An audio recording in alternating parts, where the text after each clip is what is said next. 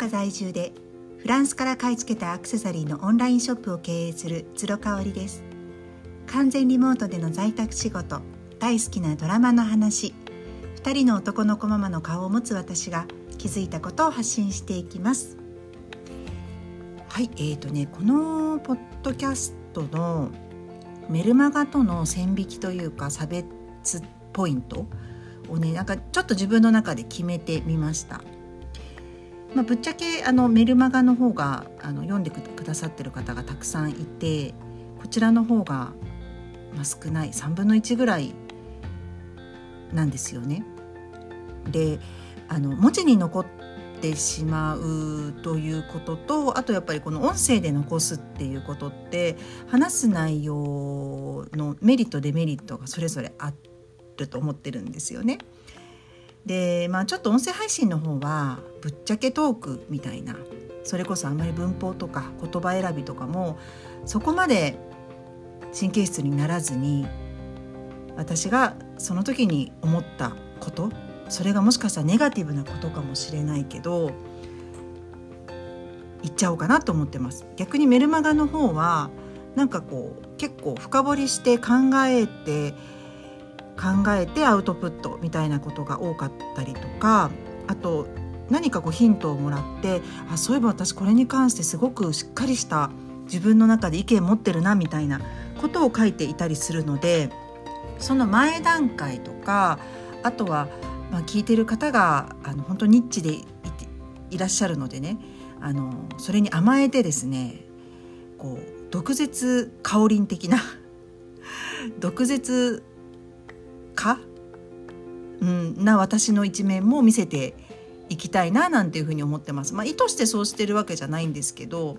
なんかメルマガ自体にね全部こうネガティブな内容ばっかりになってしまうとどうしても自分自身がモチベーション下がっちゃうんですけどなんか音声配信だとあの言い訳もこうちょこちょこ間に挟めるし何て言うんだろう時間も気にしなくていいいいじゃないですかメルマガはね文字数が一応私1,000文字って決めているので1,000文字以内で書けることってなるとやっぱこういろいろこうあっちこっち話の枝がねあの広がってしまうととっても難しくなっちゃうんですけどこの音声配信はそれがないので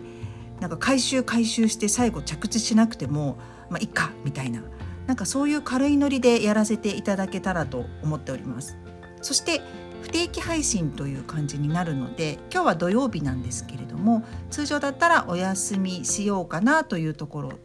ですが話したいことがある時とかはもう土日関係なくあの配信をしたいと思っています。でよかったらねあのリクエストなんかいただけると「あの毒舌かおりん」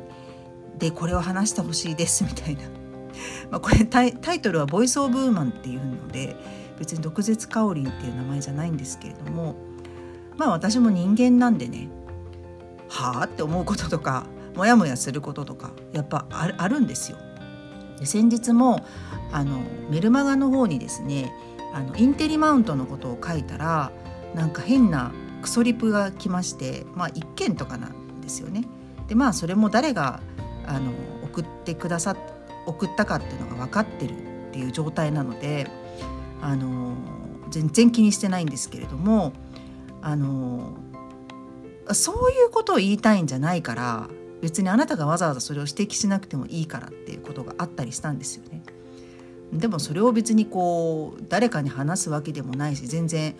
もうその後消化してるからでもあのやっぱりねクソリップを飛ばす時間があったら自分自身に向き合ってほしいですね。うんなんか人に対してこう何て言うんでしょう。あの匿名で匿名でというかあの正体を明かさずに、まあ、私は誰が送ってくださったか分かってるんだけれども本当なんか卑怯だなと思うし、うん、なんかそういうことをあちょっと待ってくださいねピーちゃんが。はい、はい、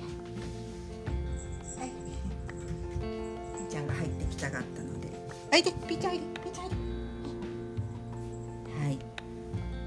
そうそうそういうことがあったんですよ。まあ、ただねクソリプって言ってもね私の場合本当にほとんどないんでねあのこれはね自信がある。うん、本当にあのそんなにまああのめちゃめちゃたくさんの方が見てくださってるわけじゃないので言葉は私は選ばずに言えているっていう安心感もあるんですけれども本当に少ないと思いますね。で朝ライブにしてももう2年もうすぐ半続けているけれどももう眉をしかめるぐらい変な人とかって全くいなかったしね。時々なんかこう変なコメント来ることも夜のライブとかでありましたけどそんなの別に本当に想定内のないないないだしたしね。そう。だからまあこうやって発信をするっていうことってちょっと覚悟がいることだったりします。あの小石が飛んでくることもあればちょっと大きめのミドル級の石が飛んでくることもありますで最近私あの姉のライブにねアカウントのライブに出たりとかあと YouTube に出させていただいたりとかしてまああの露出があの今後続くってわけじゃなくて一過性的に「増えた時だったんですよね。あのなのでそういう時ってやっぱ人目につきやすいからあの小石ではなくてちょっといつもよりはの小石よりかは大きめの石が飛んでくることもあるんですけど、まあ、そんなのも想定内だったりとかするし名前を明かさずに自分の正体を明かさずに一方的にこうジャッジしてくる人の意見には絶対に耳を貸さないっていうふうに決めているのでその辺頑固かもしれないね。ただ私やっぱりこう主人のあの転勤に伴って仕事をやっぱコロコロ変えるわけにもいかないのであの自分で今の仕事をやろうって決めた時に一緒に決めたことがありましてそれはもうやっぱり小石を気にしないでその小石がすごく大きくなってきちゃったらもしかしたら自分にも原因があるのかなと思うんですけれどもあの小石ぐらい飛んでくることは想定ないですね。それを加味して発信っていうことを仕事にしているしあの SNS を活用してるっていうところはあります。はいで何の話だったっけっていうことなんですけどねあの今日は私あのやっぱりコロナ明けても海外旅行に行こうかどうしようか迷ってるっていう。前にもこんな話したかもしれないんですけどいよいよあのパスポートのねあの更新をしなくてはいけなくって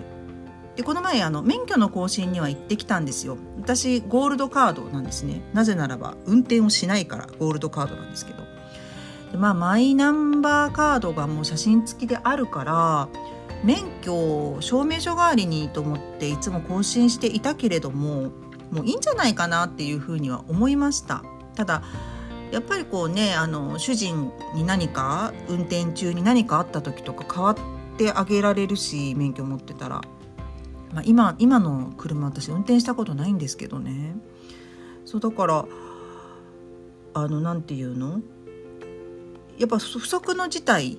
に備えて免許は更新しておきましたでその時に主人と「あパスポートもそういえば切れてるよね」って話になったんだけど「うーん私海外行くかな?」って言ったんですよねそしたら「えー?」って言って「今年1回ぐらいはまあ韓国とかは行きたいかもそうだ韓国が海外っていうなんか感覚がなかったからそれ言われ韓国行かないの？って言われてあ行きたい行きたいってなったんだけれどもだ結局は更新しないといけないんですけどねただそのヨーロッパとかアメリカとかそういう10時間以上かかるところとか1週間ぐらい休みを取らないといけいけない場所とかっていうところにあんまり行きたいと思わないんですよね。でそれなんでだろうっていうふうに思った時に、まあ、理由がいくつかあってやっぱ一つは日本以上にご飯の美味しい国がないもう全て平均以上で1,000円出せばなんなら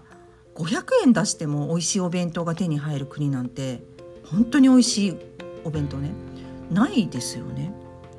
で最近私あの福岡に今住んでいるところの近くにすっごい美味しいお惣菜屋さんを見つけたんですよ。でお惣菜ってねあのスーパーで時々買ったりするんですけどやっぱり作りたてとは違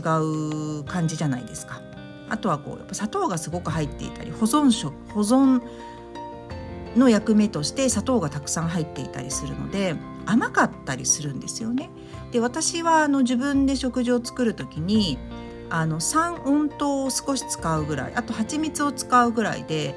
えーと、ほとんど白砂糖は絶対ないです。もん家に家自体にない置いてないんでね。白砂糖は使わないんですよ。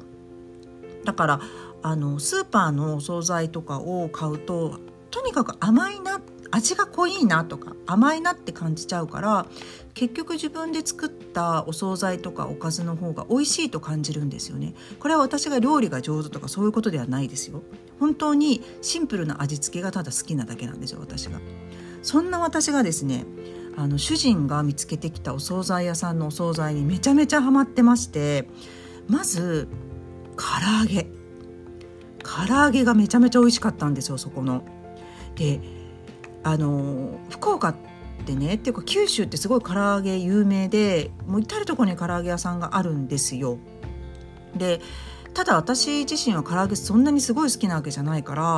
まあ、食べたとしても1個ちょっと子供のもらうとか揚げたてをねもらうとかでわざわざ自分で買って食べたりはしないんですよね。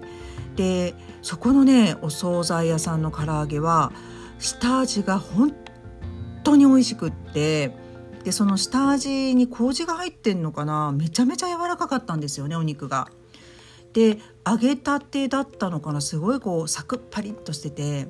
めちゃめちゃ美味しかったの。って私その時3つぐらい食べちゃったんですよね。で主人がびっくりして「珍しいね」って言われたんですよ。でその後他のものも食べたいなと思って麻婆春雨とあとなんか煮浸しみたいなものとか。ああとポテトサラダ。もうポテトサラダがすっごいその時美味しくってほわほわなんですよ。牛乳が入ってるのかな。あのおそらくものすごい細かくマッシュしてあってポテトが。で中に入ってる生ハムだけなんですけど生ハムじゃない。普通のハムだけなんですけどそう人参とか玉ねぎとか全然入ってないんですけどほわほわなのね。でこれはなんかもう家で作ると結構マッシュして大変だなみたいなぐらいのクオリティだったのでこれ買ってきてもいいかもって。だあの安くないんですよ。全然安くないんだけどこれはね家で作るよりか美味しいなってちょっと思っちゃってね。まあポテトサラダとかも美味しいけどね。やっぱ家で出来たて作るとね。私はお酢をたくさん入れるのが好きです。ちなみにね。そう。でその麻婆春雨って私本当に全然好きじゃなくってむしろ主人が春雨好きだしちょっと辛みがあるものが好きだから主人のために買ったんですよね。これいいねみたいな感じで。本当に美味しくってなんかねかつおだしみたいなものって茹でてるのかその後あえてるのかわかんないんだけどめちゃめちゃ美味しかったんですよ。でね本当にめちゃめちゃ美味しいものが日本ってたくさんあるじゃない？ただ海外に行くと5,6,000円出してもあれ？あれ？っていうクオリティのもの？しかもサービスとかもすごい微妙だったりとかするじゃない？でお皿とかも汚かったりなんだったらするじゃない？あのひどいですよ。やっぱ中華料理屋さんとか行くとこれ絶対洗ってないでしょみたいなコップとかお皿で出してきたりとかするしさ。やっぱお水がね大事だからね。欧米特にヨーロッパは。仕方がないんだけれどもそれで普通に5 6千円とかオペラ座とかだとさ取るからさ1人。びっくりしちゃうんですけどね。そうやっぱご飯でしょ？もうまず絶対ご飯がめちゃめちゃ美味しいじゃない？でもコンビニのだってご飯だってめちゃめちゃ美味しいんだもの本当に。だからねなんかわざわざ美味しいもの食べに海外に行くっていう考えがないかなっていうところですね。あとはあのやっぱりその水洗トイレ事情？これ前も話したと思うんですけどどっかでもうとにかくやっぱトイレが綺麗じゃないですか日本って。でなんかショッピングモールとかあのデパートとかの中にあるトイレって寝れますか？みたいなぐらい綺麗じゃないですか。ちょっと休憩する場所があったりとかしててもうトイレがもう四六時中綺麗なのは当たり前。でも海外なんて言ったらそんなトイレないですよ。本当にない。もうあの休むどころかっていう感じだし綺麗なトイレがまずないからもう私は海外に行くとほとんどやっぱ外でトイレに行きたくないんですね。だから家まで我慢するとかあのそれこそ本当に高級ホテルとかでご飯を食べたりとかする時まで我慢するとかもう本当にそんな状態なんですよね。うんでもなんか年取ってきて若い時は私も留学してたことがあったのであんまりそういうの気にならなかったんだけどやっぱ年を取ってくるとトイレが近くなったりとかしちゃうのよね。だからなんか不測の事態でさ海外でトイレ行きたくなることとかも絶対あるじゃないですかそういう時に安心してトイレに無料でしかも無料ですよ。行ける日本のトイレ事情って本当に素晴らしいなっていうふうに思うんですね。あとはですねやっぱり治安ですね。あのパリもあの治安が悪い悪いとは言えないんだけどやっぱり私2019年の年末に行って一番思ったのは治安が悪いっていうか日本より治安のいい場所なんてあるのだろうかっていう感じだったんですよね。でとにかく今もう iPhone が狙われるのであのとにかくスリに気をつけてもうメトロとかそういう地下鉄とかバスとかそういうところでは絶対に iPhone 出さないでって親友から言われてたしあのーパスポートとか財布とかもうカバンの中に入れておくのは本当に危険でフラップがついているもの蓋がついているカバンでもそれを開けて取っていくぐらいの大胆さで来るんですよね。で前回私パリ行った時も女性のジプシーに囲まれてもうカバンの中に手入れ入れられて、まあ、パンパンパンパンって端からはたいていきましたけどねで日本語でもう罵倒してやりましたけれども そしたらやめたけどね。うんでもそういうのがあったりとかするのでやっぱりななかなかうんちょっと海外旅行はまだ行けないかなっていう感じですね。